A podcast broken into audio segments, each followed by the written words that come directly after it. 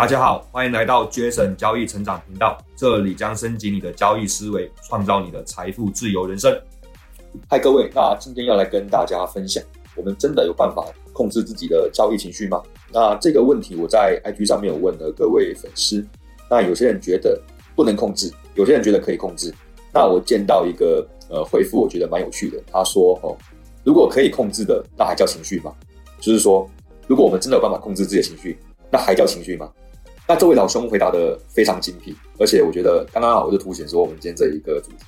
那其实我答案是，人没有办法去控制自己的情绪，但是我们能做的就是去察觉情绪的来源，然后去从源头去修正它，或是说情绪所产生出来的行为，我们把它投射在另外一件事情上面。那我举个例子，有人打你，你会愤怒。我们不可能去压抑愤怒这个感觉，但是我们可以去察觉愤怒的源头是什么？源头就是有人打你嘛，对不对？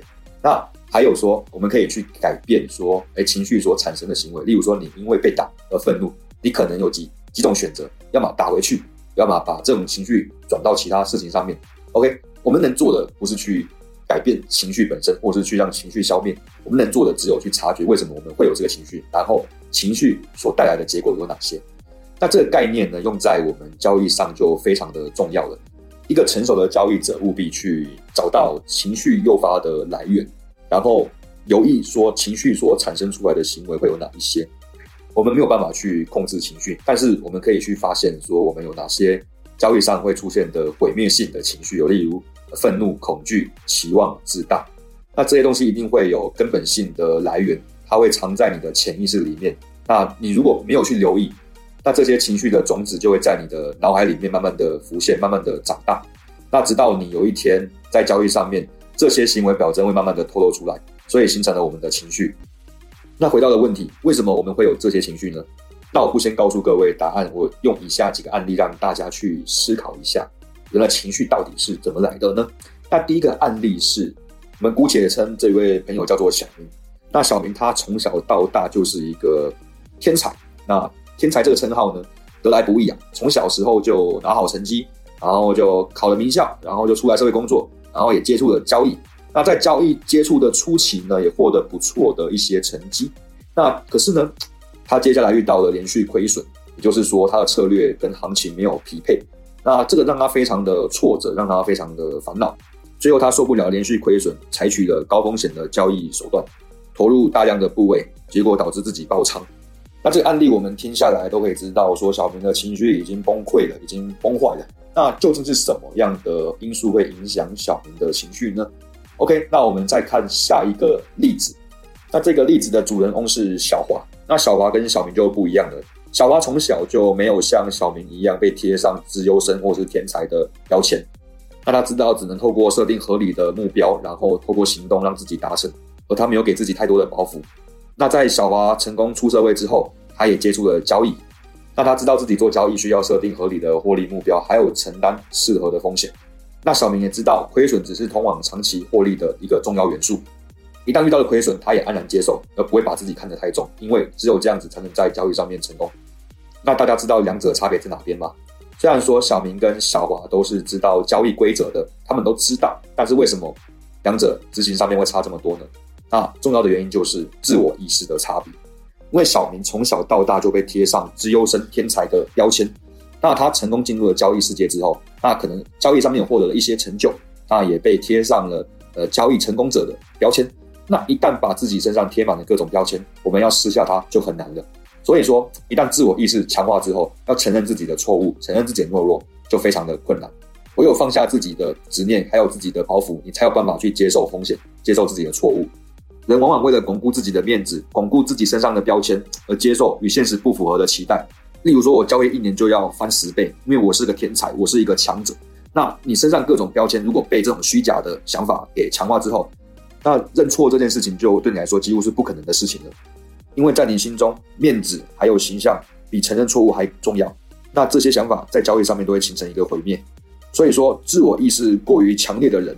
你必须从你的根本信念还有价值观去找出问题，否则的话，这些东西会和现实产生很大的矛盾。其实标签跟面子就像是一个框架，如果你走不出框架，那你就会在里面不断的打转，不不断的撞墙，你势必头破血流。证明自己真的有这么重要吗？你身上的标签真的有这么重要吗？大家可以去思考一下。唯有放下自己身上沉重的包袱，你才有办法让自己走得更远。有一个方法可以去判断自己是不是有很强的自我意识。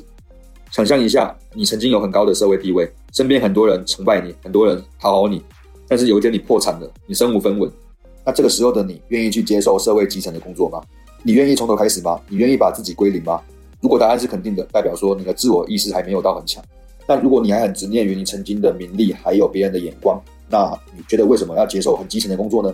那这种时候的你，代表说自我意识还是太强。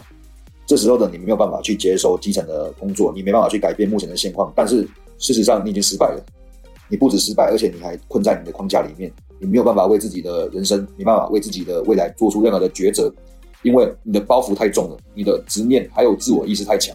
导致你行动没办法踏出去。那这种时候呢？如果你肯放下自己面子，放下自己的标签，承认自己目前的状况，承认自己的错误，或许你放下执念，从基层做起，你还是有机会重新创造出自己的一片天。前提是你必须要有放下的智慧。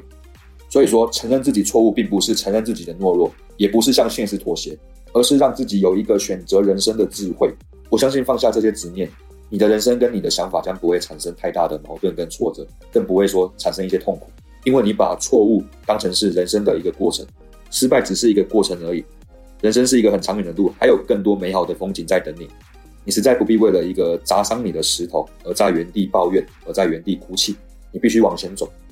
那最后呢？大家要知道，必须放下你身上的包袱，去接受现实，一步一步的往前踏，不要踏得太快，不然你很容易踏空跌倒。OK？那最后我会推荐几本书给各位听众朋友。那如果说你是刚接触交易的朋友，我觉得这些书是必须先拿起来准备的，因为在交易路上会有各种情绪的挑战在等着你，所以说你必须要有一套应对措施去面对复杂的市场。那第一本是《专业投机原理》一跟二，这本书的难度比较高，如果说你的经验不是很够，或是说你完全没有市场的基础知识，我建议可以看他作者后面的交易心理的部分，还有情绪掌控的章节。那前面如果他讲基本分析或是技术分析，你可以跳过，或是说等你稍微了解市场之后再回来看。那再来第二本是投机者的扑克，还有第三本是成名之境，城是那个清晨的晨，明天的明，镜是镜子的镜。那这本书呢？这两本书是作者用呃破产的经验来跟大家分享交易的血泪史哈。那是用血跟泪所编织而成的。我觉得有时候。交易者刚接触市场，会觉得有些呃市场很好赚啊，市场很好捞啊。那如果说你去体验一下人家真正从破产走过来的一些心路历程，你会发现其实有时候你会在文字中感觉到那种被市场折腾的情绪。重点是作者从市场交易中获得的一些反省。那我觉得这些东西是他无价的经验，而且如果交易者能吸收到这些精华，还有他的血泪的话，我觉得可以少走很多的冤枉路。那最后一本是呃。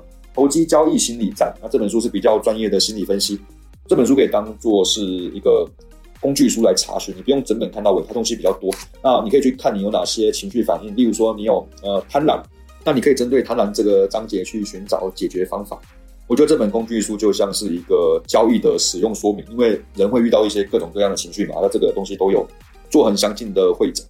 这些书籍我觉得比技术分析还重要，技术分析几乎是人人可以上手。但只有少数的交易者可以处理自己所产生的情绪问题，所以我希望听这个 podcast 的朋友可以掌握到交易的重点，不要本末倒置，让自己在交易上面浪费太多时间。